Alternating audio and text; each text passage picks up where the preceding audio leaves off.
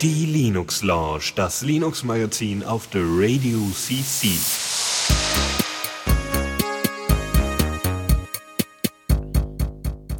Ja, und damit ein herzliches Willkommen in der Linux Lounge. Äh, am 1.12., erstes Adventstürchen haben wir schon gleich. Und äh, mit dabei der Lukas. Guten Abend. Ja, und, und, und meine Wenigkeit auch, so Falldrennen und so. Ja, ähm, bist du noch verkatert vom äh, Radiogeburtstag am Samstag? Oh, ich, am Sonntag ging es mir ziemlich übel. Ja, das aber ist, sonst- das ist, ja, das ist blöd. Äh, Ja, aber sonst, ich glaube, das lief sogar echt ganz gut. Also ich bin ziemlich zufrieden, Jo. wie das funktioniert hat. Ja. jo, ich auch. Ja. Und die Mi- Mixtapes kamen auch größtenteils sehr gut an, bis auf das eine, was etwas sehr skurril war. okay. Skurrile Mixtapes. Ähm, ja. Ja. cool. Und ich glaube, bald, also wird noch ein bisschen dauern, aber bald gibt's dann auch sämtlichen Inhalt vom Radiotag da zum Nachhören, hoffe ich. Und dann kann man sich da nochmal den kompletten Geburtstag geben, wenn man da Lust zu hat, glaube ich. Ja, zumindest die Mixtapes werde ich als Playlisten veröffentlichen, plus halt die Ansagen, we- wenn das für die Leute okay ist. Okay, also nicht, nicht die Mitschnitte, ja? Nee. Mhm. Ja. Gut, das kann man sich dann ja zusammensuchen, ne? Jo. Das geht dann ja schon. Muss man sich halt manuell durchhören. Ja, nee, cool. Ähm, ja, Linux Launch. Äh, wir haben wieder ein paar Sachen, wobei wir aber natürlich wegen der, sag ich mal, Geburtstagsverkaterung jetzt nicht so ausschweifend sind, was die Themen angeht, glaube ich. Aber ja, ist wieder eine ganz gute Mischung, glaube ich. Ja. Ja, sonst noch irgendwas zu sagen hier, bevor wir direkt einsteigen? Äh, ich glaube nicht. Nee, dann steigen wir direkt ein. Neues aus dem Repo. Jo. Äh, neues, Lin neues Linux Mint hast du mir mitgebracht. Mhm. Ja, 17, Ähm, 17.1. 17, Ja. 17.1. Äh, ja, oder eher weniger, weil sie ja jetzt den neuen Release-Zyklus haben. Äh, Machen die jetzt einen auf Firefox und Chrome oder wie? Oder? Andersrum. Achso, Äh, die ist langsamer. Nehmen, nehmen nur noch, ja, nehmen, also, beziehungsweise, ich glaube, es ist schneller und langsamer. äh, es ist verwirrend. Ja, sie benutzen ja nur noch die LTS-Version von Ubuntu als Basis. Mhm. und veröffentlichen dementsprechend dann immer Punkt 1 Releases, äh, die, ich weiß gar nicht in welchem Rhythmus die kommen, aber gefühlt schneller als die vorherigen. Okay, Also, also, irgendwie so im Vierteljahr-Takt oder so. Okay, das heißt, äh, ähm, und was ist dann, was ist dann in den Punkt 1 Releases drin? Ähm, Naja, Also- primär halt, also so fast nochmal alle Up Updates zusammen und so, denke ich. Und halt auch nochmal irgendwie große, größere Sicherheitsfixes und so und eventuell auch irgendwie dann, falls nötig, so äh, äh, Versionsinkrementierung, die nicht irgendwie nur Sicherheitsfixes sind. ja, weil ich dachte, dass der, der, der Trick an so einer LTS-Version wäre, dass man bei einer Software-Version bleibt und nur Bugfixes und Zeugs reinpackt. Ähm, damit man halt eben diesen langen Support gewährleisten kann. Ähm, Also ich bin mir nicht ganz sicher, ob das so sehr so genauso ist wie bei Ubuntu. Ich meine, das ist jetzt nochmal eine ein Upgrade, also im Sinne, dass man das nochmal neu installieren muss, aber so Mhm. ganz klar ist mir das jetzt noch nicht geworden. Das ist irgendwie ein bisschen verwirrend. Na gut. Ja, äh, schreibt uns in die Kommentare, wenn ihr genauer erklären könnt, warum und wieso und überhaupt. Äh, was ist denn sonst? Ist sonst noch was neu, außer dass sie jetzt anderen Re Release-Zyklus jetzt mittlerweile machen?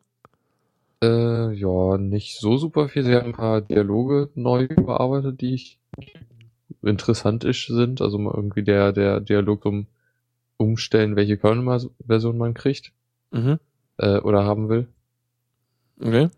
Der ist anders. Äh, auch der Login-Theme-Selector ist anders. Und da gibt's einen sch- schönen Screenshot, wo, wo, wo man eine äh, was ein Limp City Steampunk-Theme findet. Okay. Äh, irgendwie ist, irgendwie ist dann dein Internet gerade ha has haspelig so, ne? Du, du brichst immer ständig Äh, zwischendurch ab. Muss mal wieder allen okay. Leuten in den Hintern treten, die irgendwie gerade dicke Sachen laden. Ja, ich guck grad mal, also sollte jetzt besser sein. Gerade klingt's gut, aber das muss man ja mal Okay. über längere Zeit beobachten. Aber ich hab's, ich behalt's mal im Ohr. Jo. Genau, das, das fand ich nett und sonst haben sie halt noch ein bisschen andere Sachen verbessert. Äh, spannend war noch, okay, ja genau, hochauflösende Bildschirme sollen jetzt automatisch ange, also da, da soll sich die Auflösung automatisch anpassen. Also sowas Ansonsten wie kann so man das noch ein, manuell machen. wie so, wie so ein MacBook Pro oder irgendwas mit solchen hohen DPI-Anzahlen. genau. Mhm. Okay. Damit man nicht immer die Lupe rausholen muss, nur wenn man 4000 Pixel in der Breite hat oder so. Genau. Sehr gut. Sehr praktisch. Ja, Ähm, viel mehr ist da nicht. Ja, denn ähm, ja, wahrscheinlich versuchen sie selber auch noch rauszufinden, wie jetzt eigentlich ihr Re- Release-Zyklus gemeint war. okay, dann äh, äh, das klingt für mich irgendwie falsch. Direct 3D, neuen Support in Mesa? Äh, Ja. Ist Direct 3D nicht eigentlich so ein reines Windows-Ding, was mittlerweile auch schon hoffentlich irgendwie von OpenGL verdrängt ist oder sowas? Ja, äh, es ist, es ist dieses Di Direct 3D von Microsoft. Es ist aber wirklich Ist- so, dass Jetzt, jetzt, also, wo, jetzt, wo die Hölle ja. zugefroren ist und .NET veröffentlicht ist, ne, jetzt machen sie plötzlich Direct 3D, ne, weil, ja komm, ihr habt uns ja auch was Gutes getan, jetzt können wir auch mal euren Scheiß machen, oder wie? ja, ähm, irgendwie sowas. Jedenfalls. Also, warum sie das gemacht hat, ist mir auch nicht klar. Ich werde noch mal gleich drauf eingehen, was, warum es irgendwie recht sinnlos erscheint.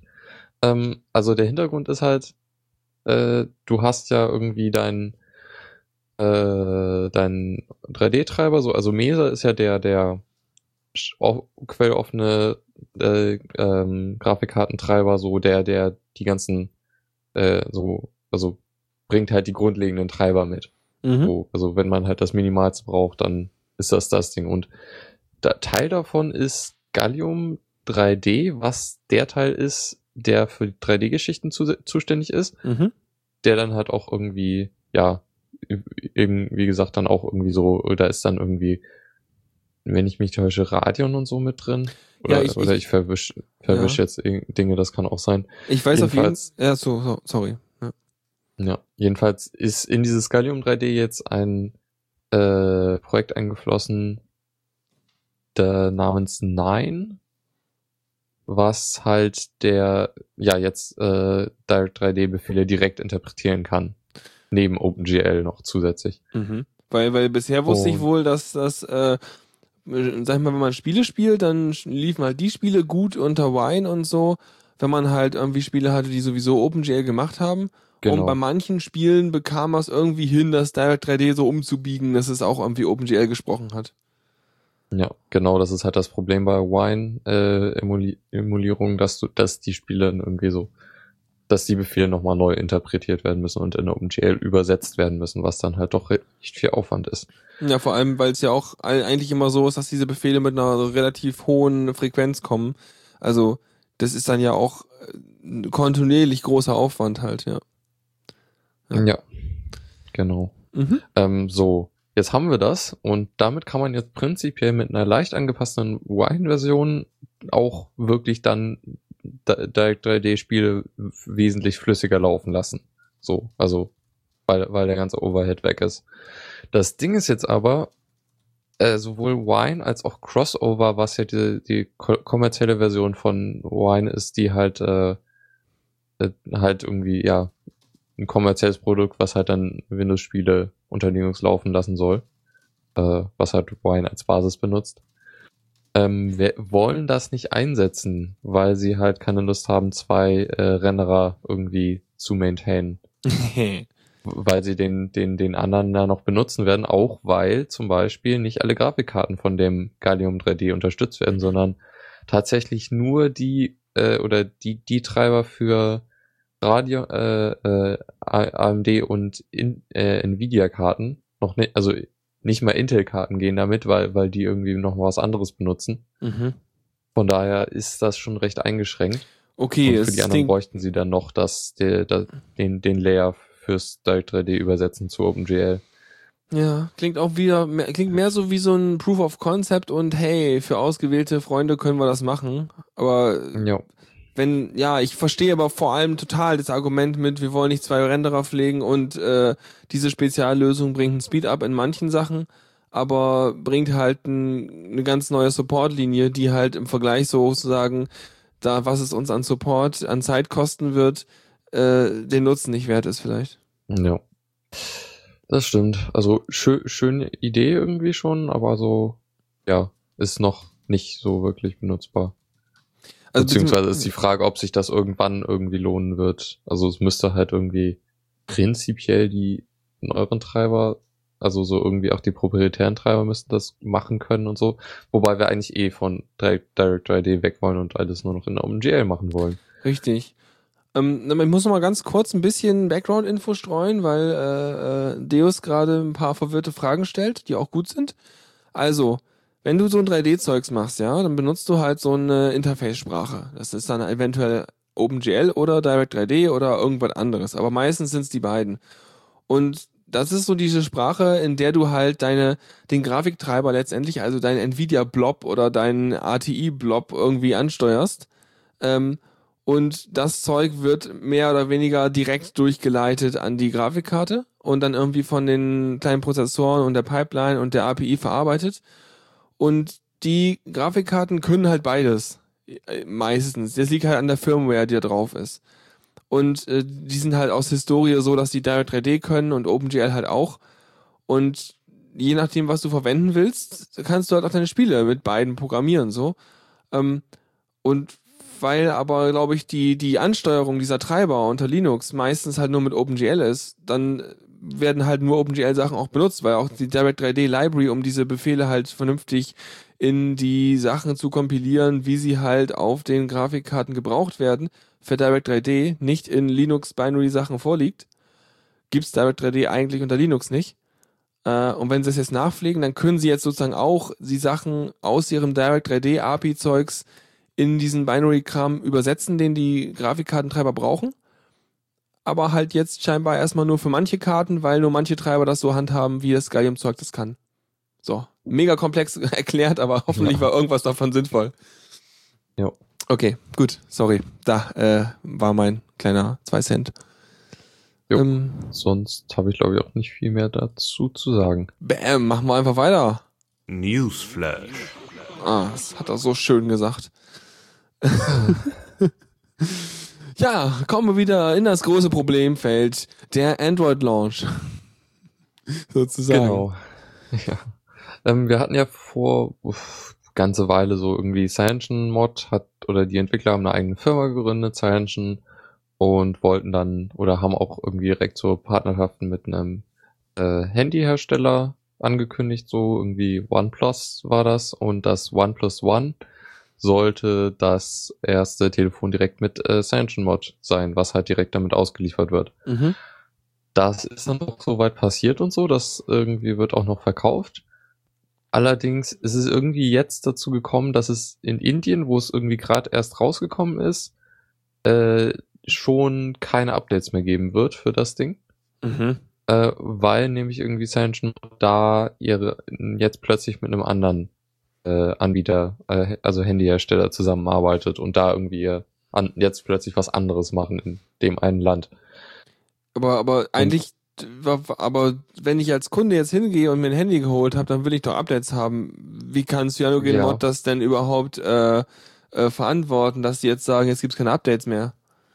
Das ja, gute Frage. Also irgendwie machen sie es ja halt in dem einen Land nicht, aber in der, im Rest der Welt halt schon. Ja, okay. Was irgendwie total strange ist. Ja. Ähm, ich habe so ein, ja, so ein OnePlus One-Dings, habe ich heute mal in der Hand gehabt. Ein Arbeitskollege hat eins. Das Ding ist ja noch leichter als mein Nexus 5. Völlig mhm. Banane. Und noch größer. Und äh, sah aber okay aus.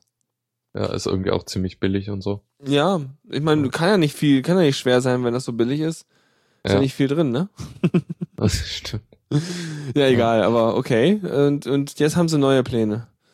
Tja. Ja, irgendwie, also das, das scheint sich auch gerade so zu trennen. OnePlus wird jetzt ihre eigene Android-Version auf Basis von Lollipop äh, entwickeln, mhm. die sie dann halt auch zuerst in Indien, aber auch dann auf ihr, in, der, in der Rest der Welt äh, auf ihre Telefone bringen will. Also diese, diese ganze Kooperation scheint jetzt auseinanderzubrechen.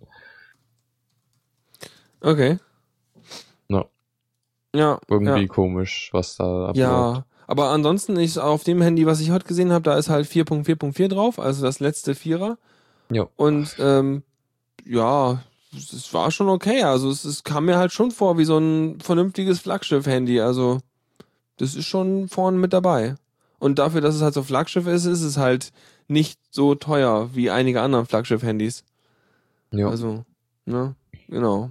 Es spielt da ganz gut mit. Ich weiß halt noch nicht, wie die Langzeit-Tests jetzt von dem Kollegen da sein werden, weil ich vermute mal, dass das noch nicht so ewig hat, weil es gibt's ja auch gar gar nicht so ewig. Ähm, ja. naja, von daher, keine Ahnung. Aber ich finde, Cyanogen-Mod sind, glaube ich, die letzten, die, für die ich es okay halte, wenn sie irgendwelche äh, politischen Spielchen machen, weil ich dachte, das wäre so die Speerspitze von, hey, wir können Android auch in offen und toll und gut. Und jetzt machen sie halt Blödsinn. Also, ja, also nicht auf, auf, Software-Ebene, sondern eher so auf Firmenpolitik-Ebene. Mag ich nicht. Ja. Okay. Äh, nächstes.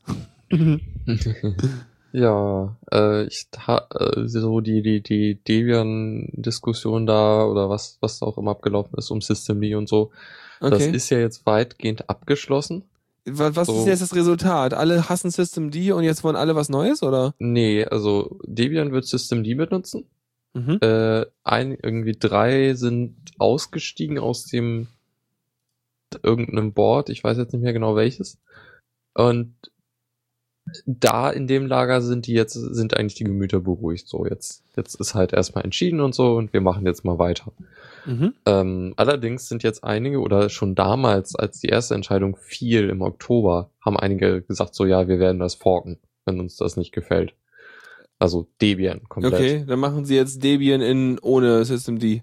Ja, namens Devour. Wow. Ja, wo, wo, hat, Ähm, hat das irgendeinen tieferen Namen? Steht das für irgendwas, diese ich Bezeichnung? glaube, ich bin mir nicht ganz sicher. Na gut. Also hab da nicht reingeschaut. Nö, ist ja okay. Aber warte mal, da steht doch was drunter. Du hast da Veteran Unix Admins. Das kann auch für das VUA stehen. Stimmt, ja. Ja. Das, das, das finde ich irgendwie auch recht krass so. Also, also erstmal diese Kriegsrhetorik so. Ja, das klingt auch, weißt du, ich glaube, das, das sind alles, das sind die Linux-Admins, die äh, Unix-Admins, die damals noch im Vietnam waren. So klingt das für mich. Ja. Das ist total übertrieben. Und Ja. überhaupt, ja, wir machen so jetzt das für die, das, was für die Admins angepasst ist und so. Das ist, ja, sie wissen, was, was jetzt besser ist und so. Ja, ich, das, also, ähm, Deus wirft gerade noch rein, irgendwie, dass das wohl Dev One ausgesprochen wird, aber halt irgendwie Okay. auf irgendeiner Nicht-Englischsprache halt irgendwie so sein soll. Okay. Keine Ahnung. Ah ja. Aber, hm, also, ich bin mir nicht sicher, ob sich das durchsetzt, weil, äh, Ich auch nicht. Weil du, du willst ja dann am Ende willst du ja schon mit dem, deinem System oder deinem, deinem, ja, deine Distro an einem Strang ziehen. Klar, durch Spaltung entstehen mehr Distros und vielleicht überlebt dann wieder von dieser Spaltung einer. Das ist im Prinzip so ein bisschen so ein genetischer Prozess, fast. Ja. Aber ähm, es überlebt natürlich auch einfach das, was am äh, einfachsten und am wenigsten Hürden hat und dabei trotzdem das meiste leistet. Und ich glaube nicht, dass sie da viel Erfolg haben werden. Ist nur so ein Bauchgefühl. Bauchgefühl. Ja, denke ich auch. Allerdings, also sie haben, warum sie jetzt nochmal in die Diskussion gekommen sind, sie haben jetzt eine Spendenkampagne gestartet. Gebt Geld uns Geld, sammeln. damit wir das, damit wir unser eigenes Ding ver, bauen und dann irgendwann euch ein schlecht maintaintes, mit viel zu wenig Manpower ausgestattetes Projekt präsentieren Genau. oder so. Sie haben, glaube ich, jetzt so über 1000 Dollar gesammelt. Boah, da kannst du ja schon Sie fast einen halben Monat von arbeiten mit einer Person. Ja.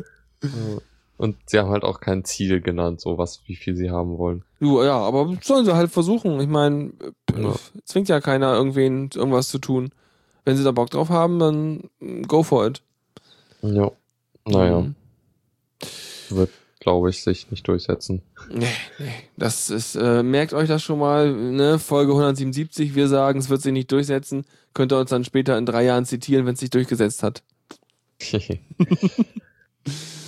Ja, kommen wir zu äh, fröhlicheren Dingen mit äh, äh, Firefox. Da gibt's einen Ja. Wechsel der Suchmaschine, hm? genau. Es ist total fröhlich und so. Äh, Na, im Prinzip das schon, oder? Ich meine, Fußfesseln von Google weg oder nicht? Nein, schade. andere Fußfesseln anlegen? Ja, genau, stimmt. ja. Also, ja, Hintergrund ist es, ist ja, dass Gu- also Firefox ja irgendwie schon seit Ewigkeiten oder Mozilla hat ja schon seit Ewigkeiten irgendwie Verträge mit Google, und kriegen viel Geld dafür, dass äh, Google die Standardsuchmaschine im Firefox ist. Genau. Diese Verträge sind jetzt ausgelaufen und wurden jetzt nicht nochmal verlängert. Ich hab äh, das- dementsprechend, Ich habe das Ja. Gefühl, Google und, und Mozilla sind da so ein bisschen, ja, die mögen sich in letzter Zeit nicht mehr so doll wie früher vielleicht. So, um Hm, es warum mal gelinde wohl? gesagt auszudrücken. Ja, ich weiß auch nicht. Ich habe keine Ahnung. Vielleicht haben die, vielleicht sind die so Konkurrenten oder sowas. Ich bin mir Hm. da nicht so sicher. Mit äh, Ja. Smartphones und Browsern und ähm, ja, genau. genau. Ja, und jetzt wurde mal angekündigt so, dass äh, der Wechsel zumindest in den USA jetzt zu Yahoo gehen wird. Ähm, wobei man jetzt einen kleinen Zeitdruck machen könnte und sich erinnern könnte, dass vor boah, vier, drei, vier Jahren oder so wollte Canonical was ähnliches machen. Äh, da wollten sie nämlich in Firefox unter Ubuntu aber nur halt äh, Yahoo als Standardsuchmaschine einrichten und halt ein Geld dafür- von Yahoo kriegen. Und warum haben sie es nicht geka- getan? Weil Mozilla gesagt mal so, hey, so nicht. Aber ja gut, ich meine, können sie ja machen, aber dann dürfen sie das Ding halt nicht Firefox nennen, ne? Ja, Ich meine, das ist die Abwägung. Ich meine, gemachten gedurft hätten sie es ja gekonnt, ja. sozusagen. Ja. War dann aber auch schon echt, naja, wenn, wenn Firefox dann nicht mehr Firefox heißt, das ist schon, Ja, ich meine, da So. heißt irgendwo, irgendwo anders heißen die Dinger ja auch Iceweasel und so weiter. Also ja, äh, ich glaube, da tut sich nicht viel. Aber ich meine, das ist ja auch dreist. Das ist so wie wenn dein, wenn dein Internet äh, Service Provider, ne, also dein Internetanschlussprovider, die äh, Werbung in deinen Webseiten per T-Packet Inspection durch eigene Werbung austauscht. Das Mhm. ist ungefähr fast so ähnliche äh, ähnliche Masche. Äh, die Telekom macht doch sowas mit, äh, wenn du, wenn deren DNS-Server irgendwas nicht findet, dann bie- biegen sie sie doch, doch auf die eigene Seite um. Diese Mhm. Su- äh, Seite nicht gefunden, Fehlerseite, wo glaube ich auch Werbung läuft. Das kann ich mir auch, ja, ja, doch, doch, sowas gab's. Und sowas ist auch immer, ah, das macht mich immer aggressiv, wenn so Leute halt, das ist das mit dieser Netzneutralität äh, und so, ne? Mhm. Und diesem ganzen Zeugs. Und ey, lass mal mein Internet in Ruhe, ich will das pure, reine Internet haben, ey. Ja, egal. Ähm, auf jeden Fall machen sie jetzt Yahoo. Ähm, und wir, wir In- bleiben weiter bei Google, oder? Ja, erstmal ja. Irgendwie erst erstmal wird's halt trotz fehlendem Vertrag erstmal Google bleiben, so im Rest der Welt.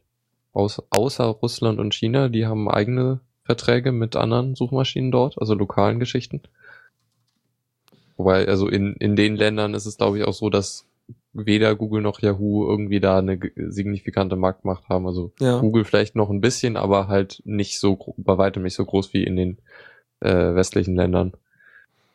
Ja. Wobei ich es auch spannend fand, dass halt in der neuen Installation, also in der, hatte ich ja schon erzählt, glaube ich, ne, in der Installation jetzt hier im Firefox am Anfang darauf hingewiesen wird, hey, möchtest du nicht eine andere Suchmaschine als Standardsuchmaschine einstellen und dann zum Beispiel DuckDuckGo, DuckDuckGo vorgeschlagen wird. Ja. Also Oh, ich finde es sehr gut, dass sie darauf hinweisen, weil das hat so ein bisschen was, wie das zu dem äh, Microsoft vom Kartellamt mal verklagt wurde, dass die auf äh, Mhm. Windows halt entsprechend beim äh, Starten eines Internet-Dingens äh, die Auswahl geben müssen, hey, möch, welchen Internetbrowser möchtest du benutzen? Und dann halt eine Auswahl aus drei Stück oder so liefern müssen, Ja. sodass du dir halt dann was installieren kannst. Und äh, in diesem Fall ist es halt auch so, dass sie dich darauf hinweisen, hey, wir haben da zwar schon was standardmäßig ausgewählt, aber hier hast du direkt mit zwei Klicks die Chance, was anderes auszuwählen, damit du hier die Kontrolle darüber hast, wo deine Daten hingehen und sowas, ne? Ja. Jedenfalls wird uns das auch noch irgendwie kommen, so dass Yahoo dann, also es ist geplant, dass das auch die, der Rest der Welt kriegt. Ja. Wobei ich muss sagen, sollen sie doch. Bei mir ist es ja schon eingestellt, das gilt ja nur für Ja. Neuinstallationen. Ähm, und ja, ich vermute mal, wenn Yahoo auch Ergebnisse liefert, die okay sind, dann pf, warum soll man dann wechseln? Dann geht halt der Standardsuchstream halt an Yahoo statt an Google. Wobei, Das- war da nicht was mit Bing und Yahoo, die irgendwie stark kooperiert haben und im Grunde dasselbe, äh, dieselben Ergebnisse rausbringen? Weiß ich nicht. Ich ich meine, nicht da war Kopf. sowas. Ich habe aber nur im Kopf, dass Bing irgendwie auch gar nicht so schlecht mittlerweile sein soll. Also Mhm. ist Okay. nicht so verkehrt. Was ich ganz gut finde, ist die Bildersuche. Da kannst du halt so galeriemäßig durch die ganzen Suchergebnisse so direkt durchscrollen. Also direkt nächstes, nächstes, nächstes und die dann in relativ hoher Qualität sehen. Das ist ganz Okay. okay. Wenn man es möchte. Aber sonst hab, benutze ich Bing eigentlich nie, weil ähm, Google und so, ne? No. Ja, ja. Na gut, so die Pläne. Dann bleiben wir bei Mozilla, aber nehmen jetzt noch ein paar andere Player dazu. Und zwar gibt's jetzt schon, die News ist jetzt schon nicht ganz so irre frisch, die gibt's schon ein paar Wochen, glaube ich. Ähm, aber es gibt da so eine Sache. Und zwar äh, Let's Encrypt. Eine Sache, die halt Mozilla und EFF äh, auf den Weg gebracht haben. Ähm, muss mal kurz gucken. Genau, ich habe die Seite irgendwo gehabt. Die haben da so äh, geil ihre Sponsoren aufgelistet, ja. Also Mozilla, Akamai, Cisco und EFF. Und noch irgendwas da unten, Aiden Trust, kenne ich nicht, keine Ahnung. Auf jeden Fall, äh, ja, die machen jetzt dieses Let's Encrypt Zeugs und was es überhaupt ist, ist, wenn du halt irgendwie ein SSL-Zertifikat haben willst, was nicht selbst, selbst zertifiziert ist, also das heißt, wenn du ein SSL-Zertifikat haben willst, wo der Browser beim Benutzer, der drauf geht, nicht erst mit dem Fenster hochkommt und meint so, ey, ich konnte dein Zertifikat nicht validieren, weil ke- keine der Root-CAs dich äh, signiert hat und überhaupt, äh, fügt man eine Ausnahme hinzu.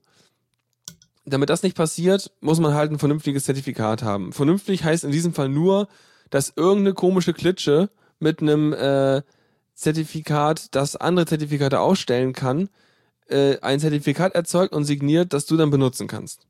So. Ähm, meistens verlangen die dafür halt dann Geld, weil äh, ja, ist ja Premium-Service und überhaupt und wir haben ja auch Kosten und bla. Dann gibt's da irgendwelche solche Anbieter wie Start SSL oder sowas, die in äh, irgendwo rumsitzen, Israel oder was auch immer, ich weiß nicht genau. Und dann da auch irgendwie Zertifikate dir geben, aber es ist auch relativ unbequem, weil man da irgendwie lange Formulare ausfüllen muss und so Sachen machen muss und dann dauert das zig Tage oder Stunden und bla. Und ähm, das soll jetzt einfacher werden mit dem Let's Encrypt. Soll es so weit zusammengedampft werden, dass du letztendlich, zumindest unter Debian, nur noch zwei Zeilen eingeben brauchst, um dann deinen äh, Webserver mit einem korrekt validier, also korrekt äh, ähm, zertifizierten Zertifikat-Dings, also korrekt unterschriebenem, äh, aus, äh, also dass es halt geht, ne? Also dass das eingerichtet wird. Und dann hast du SSL. Bam, fertig. Gut, ne? Jo. Total gut. Ähm, ja, das Das heißt. ist halt so, Hm? ja, äh, SSL for the masses. Ja, ich meine, es ist im Prinzip ja auch gut. Ich meine, die gute Sache daran ist halt, es hat keiner, wirklich keiner mehr die Ausrede, ne, ich mache ja kein SSL, weil ich habe kein Zertifikat und es ist mir zu stressig und nie, nie, nie, nie, nie. Das ist weg. Das ist gut. Also ab äh, Sommer 2015 ist das Jo, dann, dann- soweit. Haben wir hoffentlich einen signifikanten Anteil am verschlüsselten Internetverkehr. Ja, das ist die eine gute Sache. Die andere Sache ist natürlich, dadurch, dass du da halt diese Einrichtung des SSL-Zertifikats auf deinem Server in der Kommandozeile durchführst und so, äh, stellt dieser Skript und sowas halt sicher, dass du halt auch da der vernünftige äh, Benutzer bist und sowas, weil man könnte sich ja denken, wenn das so einfach ist, dann ist das sicherlich auch irgendwie einfach äh, schief zu gehen oder zu manipulieren oder irgendwas. Habe ich mir jetzt nicht genau angeguckt, aber ich vermute mal, dass die da schon Nägel mit Köpfen machen. Es verschiebt aber auch nur ein Problem, weil das richtige, eigentliche Problem ist ja wirklich, und das hat äh, anlässlich dieser Meldung mal Jonne auf Diaspora äh, ausgedrückt.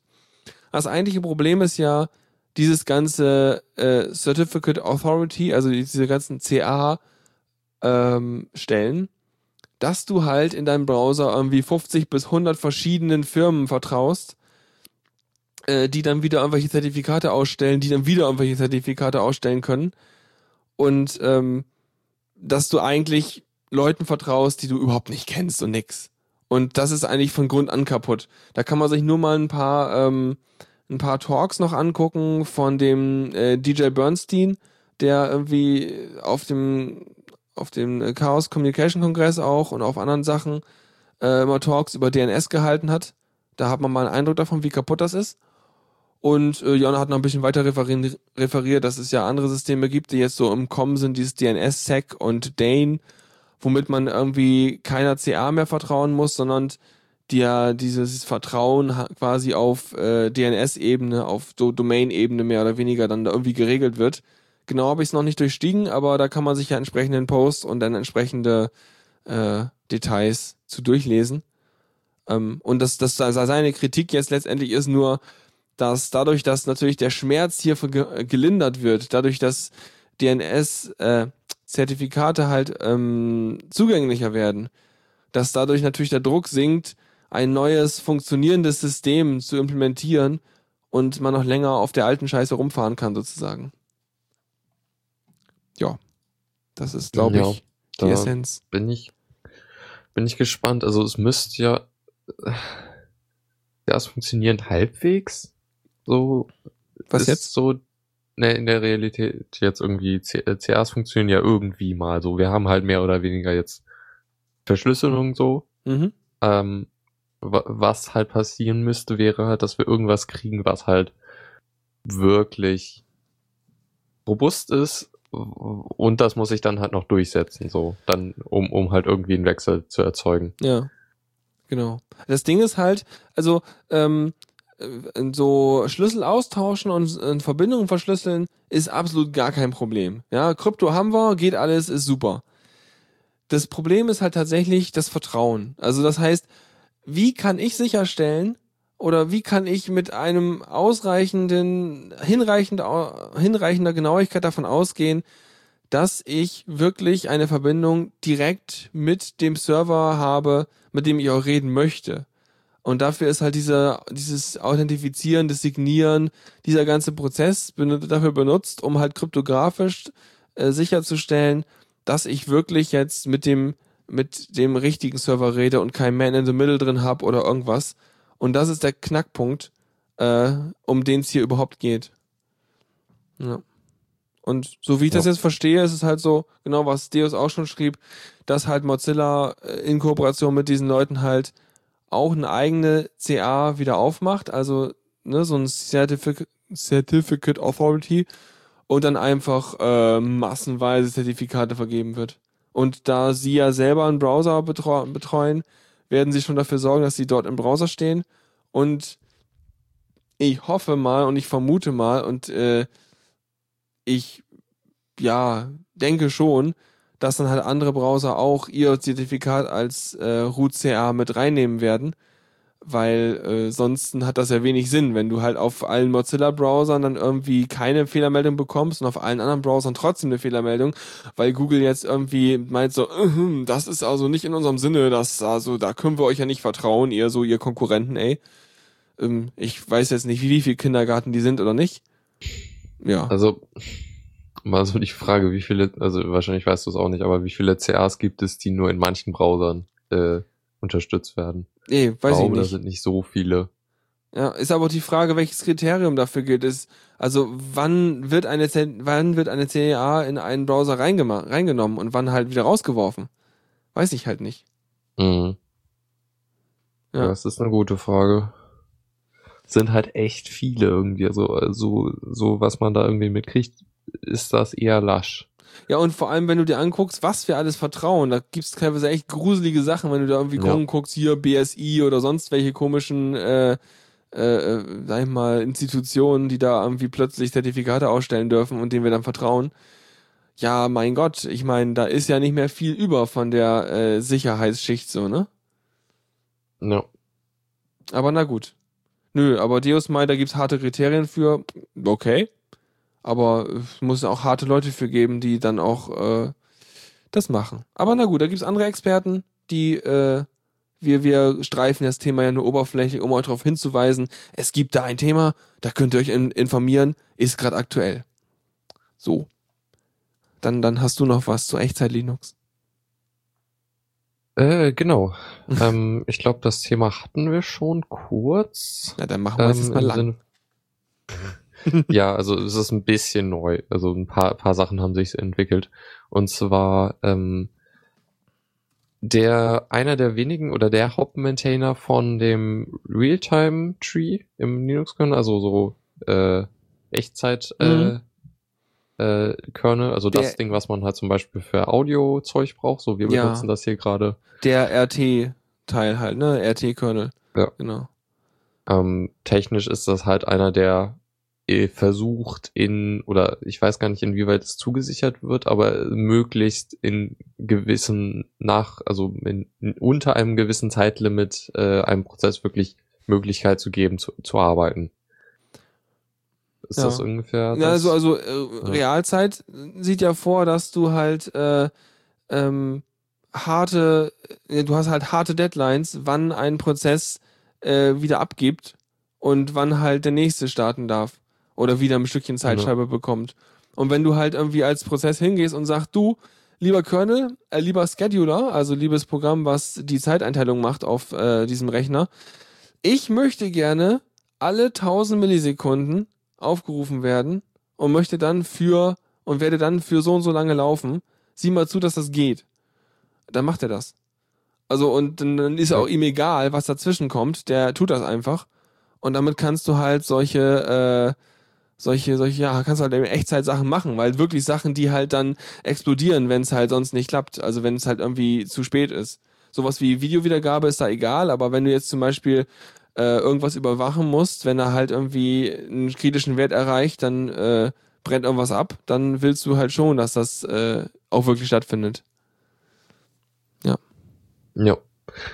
Also, Zumal, also jetzt auf, auf, Das- Au- auf Audio gewechselt ist es halt, dass du halt Jack drauf hättest und Jack würde halt sagen, du pass auf, lieber Colonel, ich muss wegen meinem Audiozeug alle so und so viel Millisekunden immer laufen für eine Weile. Äh, mach mal bitte.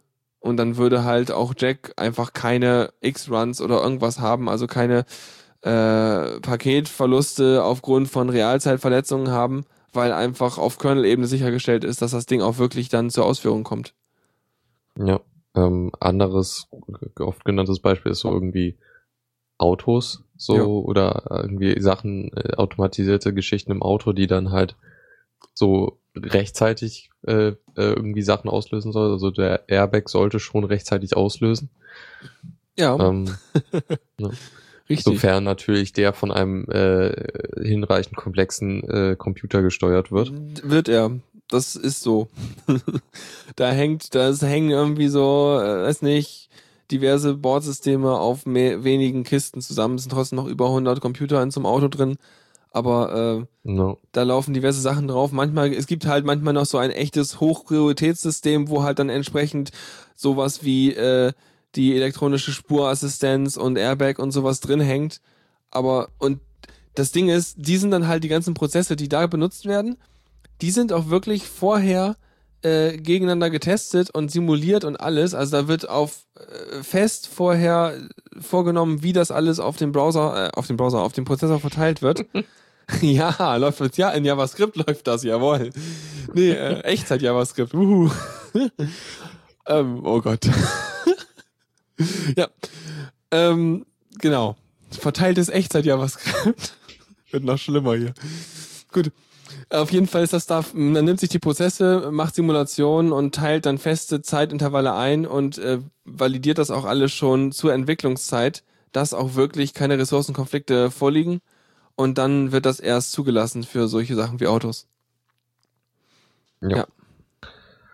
So, ähm, das war irgendwie schon letztens die News, dass da irgendwie so die äh, finanzielle Probleme sind, also dass irgendwie der Hauptmaintainer da äh, nicht unbedingt äh, so weiterarbeiten kann, wie er es aktuell tut.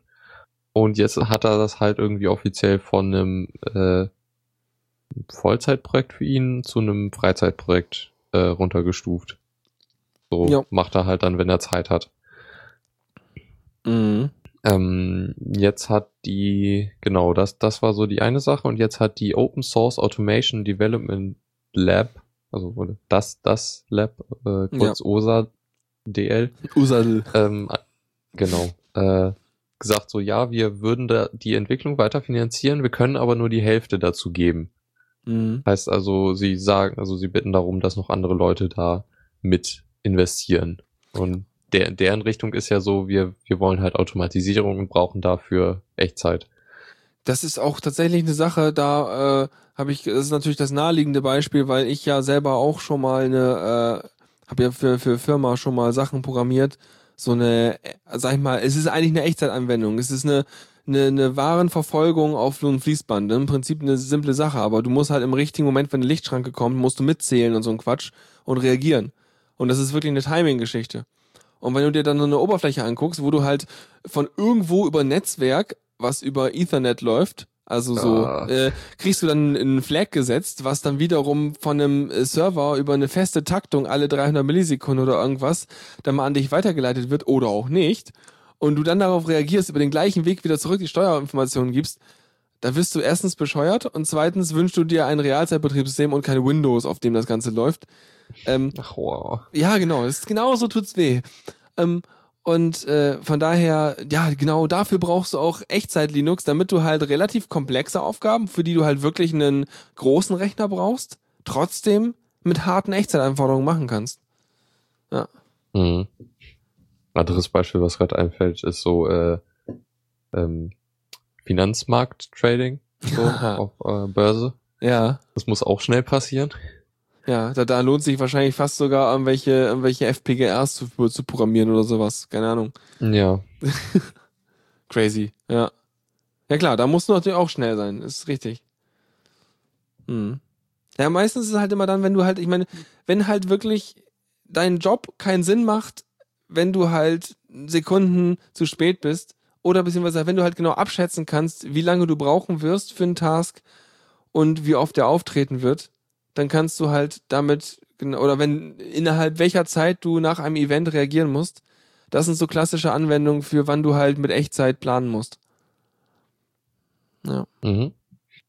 Ich Ja. find's super spannend. Ich hätte, habe jetzt sofort wieder Bock an welche äh, Echtzeitbetriebssysteme zu programmieren. Das hat so, das war auch so Ja. cool in der Vorlesung damals. Ha, Ist damals. schon eine spannende Sache. Ja. Realzeitbetriebssysteme war es, oder? Genau. Bei dem Herrn Redberg in Oldenburg. Das war Ja. super. Guter Kerl. Das Ja. ist aber, ja, das geht dann aber auch eher die, in die Hardware-Ecke. Da will ich eigentlich nicht hin. Ja, kommt halt darauf an, was sie interessiert, ne? Also, Ja. ich fand schon spannend zu überlegen, so, äh, an welche Sachen muss man da denken. Du bist halt dicht an der Maschine dran, äh, aber das macht's auch so spannend, finde ich. Wenn man, naja, aber mm, kommt halt immer drauf an, was halt, Ja. welcher Teil der Informatik einem jetzt gerade interessiert. Ja. Jo, dann äh, zocken wir eine Runde, was? Zockerecke. Jetzt habe ich mit dem Jingle genau so lange gewartet, damit du natürlich reinreden kannst. Weil du dir denkst, hä, da kommt kein Jingle. Ich glaube, ich muss noch mal was sagen. Ja. Ja. Nee, es war auch eher so ein Ja, das ist jetzt ein etwas weniger ernst, also nee, ernsteres Spiel, so rum. okay. Äh, es geht um Papers, Please. Das ist Was? eine coole, coole Domain. Ja, das stimmt. Also Papers, Plea, also plea.se. Super. Jo. Perfekt. Schön. Ja. Egal, was macht Ähm, ist man das, Ist das Schweden? Ich weiß Ja. gar nicht, was .se Da weißt du auch piratebay.se. Genau, Das okay, ist Schweden. ist Das das. ist so meine Merkbrücke. Ja. Ähm, Spiel ist, glaube ich, schon eine ganze Weile draußen, hatten wir aber noch nicht gecovert und es war jetzt im Sale und ich habe es mir gekauft. Oh, oh, ach ja, und der Sale ist um genau 19 Uhr zu Ende gegangen. Dirt. Ja, das ist die beste Zeit, um es jetzt zu covern. Warte mal, habe ich nicht, ich habe trotzdem hab ich nicht so, ich, ich hätte gerne so ein. Na egal. Tja, musst du dein Soundboard erweitern. Egal, äh, ist durch. Okay, worum, was macht das Spiel? Worum geht's da? Äh, du bist in einer fiktiven Zeit, in einem fiktiven Land namens Aztotska, äh, Beamter an einem, äh, ja, an einem, äh, wie heißt das noch irgendwie, zu, Kontroll, Was tut es denn? Ich weiß nicht, du, du, du stempelst halt Ausweise und guckst, ob die gültig sind. Ja, vielleicht so eine Art Einreisebehörde oder irgend sowas. Genau, sowas, ja. Halt, halt, halt so ein Posten am, an der Grenze. Ja, genau, so ein Grenzbeamter Ja. bist du. Grenzkontrolle. Grenzkontrolle, genau. Mhm. Es kennt heute Ja. hier keiner mehr in der EU. Wir haben keine Ja, Grenzen. Ja. Außer hier in der Schweiz, aber da sitzt, da sitzt nie einer. Mhm. Ja, jedenfalls bist du dann halt da und äh, am Anfang ist es noch nicht so schwer, da musst du halt irgendwie erstmal nur prüfen, ob das Land richtig ist. Und wenn nicht, dann schmeißt du halt die Leute raus. Also da Mhm. sagst du ihnen, sie dürfen nicht einreisen. Und ähm, ja, dann wird's halt zunehmend schwerer, dass du halt irgendwie die Leute, also dass du mehr Sachen kontrollieren musst. So irgendwie, ja, sind, äh, ist aus dem Land, die Leute, die aus einem bestimmten Land kommen, müssen bestimmte Sachen vorzeigen und so Geschichten. Ähm, das wird schon echt schwer so. Es ist halt ein Spiel, was sehr, sehr irgendwie, im Grunde ist das halt ziemlich genau die Arbeit, die man so machen muss da. Ähm, also, wenn man, du hast eine, du hast sozusagen eine Liste von Kriterien und kriegst da Ausweise und dann musst du es ja, abgleichen, ob das stimmt oder wie. Und das wird halt zunehmend komplizierter. Und, und wie ist das Interface so? Also, äh, wie, wie stellt sich das Spiel Pixel Art. dar? Okay. Es ist Pixel Art und du hast halt irgendwie so deinen, ja, Schreibtisch im Grunde, wo halt so dann der, der Ausweis liegt und so und die Stempel und so. Und da kannst du dann halt noch mit einem richtig wichtigen Tool sagen, so, ja, ich verbinde das und das und also wenn, wenn du jemanden ablehnst, dann musst du es halt begründen in manchen Fällen. So. Und da, da hast du halt ein Tool dafür, da zu sagen, so, ja, das sind die Fakten. Äh, manchmal muss man dann sagen, so aus dem Regelbuch äh, irgendwie dann noch was zitieren und so und, äh, und da, damit kann man dann jemanden ablehnen. Okay. Ähm, sonst um, ist es, glaube ich, ja, irgendwie, sonst kriegst du halt Nachteile, weil, weil, weil du halt jemanden einfach so rausschmeißt. okay, und äh, ja. ja. Und, und geht ja, es irgendwie nach, nach, nach, nach Zeit oder? Was? Ja, du hast halt eine gewisse Arbeitszeit und je mehr du schaffst, desto mehr Geld kriegst du. Okay. Ähm, denn gleichzeitig ist das halt so, ja, das ist im Grunde so, äh, ja, irgendwie na, äh, ich weiß nicht, was für eine Zeit das sei, irgendwie 50er Jahre oder sowas. Mhm. So irgendwie gerade ist so äh, die, die Sowjetunion auseinandergefallen und so und der Staat ist jetzt irgendwie unabhängig. Ähm, sowas. Und das ist halt irgendwie, du, du versuchst halt irgendwie deine Familie zu äh, ernähren und so und musst halt irgendwie mit dem Geld zu Rande, zu Rande kommen. Okay, du äh, musst also ganz viele Leute krass. kontrollieren. Ne? Ja. ja, und, und du hast halt noch irgendwie so die, äh, so aktuelles Geschehen, was sich so entwickelt, so irgendwie, ja, jetzt, jetzt gab es einen Anschlag auf den, auf die, auf die Grenzkontrolle und deshalb werden irgendwie Sachen verschärft und so. Mhm. Das ist schon ziemlich krass. Ähm, soweit, soweit das, was ich halt vom Sehen mitgekriegt habe. Ich werde es jetzt halt nochmal selber spielen und schauen, okay. äh, wie weit das läuft. So. Hm. Aber es hat auch recht, ja, die, die Leute interagieren halt auch mit dir und sagen dir irgendwie so, ja, irgendwie versuchen dir äh, Sachen unterzuschieben, damit sie du sie äh, noch durchgelassen werden und so. Ah, ja. sie versuchen die also auch zu bestechen und sowas. Ja, solche Sachen. Okay. Ah, ist ja schon fast wieder ein bisschen politisch, ne? ja. Schon, es ist, sieht sehr spannend aus. Mal schauen. Okay, ja, musst du mal erzählen, wenn du es gespielt hast. In der nächsten ja. Soccer-Ecke, die wir gemeinsam machen. Ja. Oder so. Hm. Ja. Nee, weil irgendwie, es ist aber, ich finde es irgendwie witzig, dass man da halt Bürokram als Spiel äh, aufbereitet. Mhm.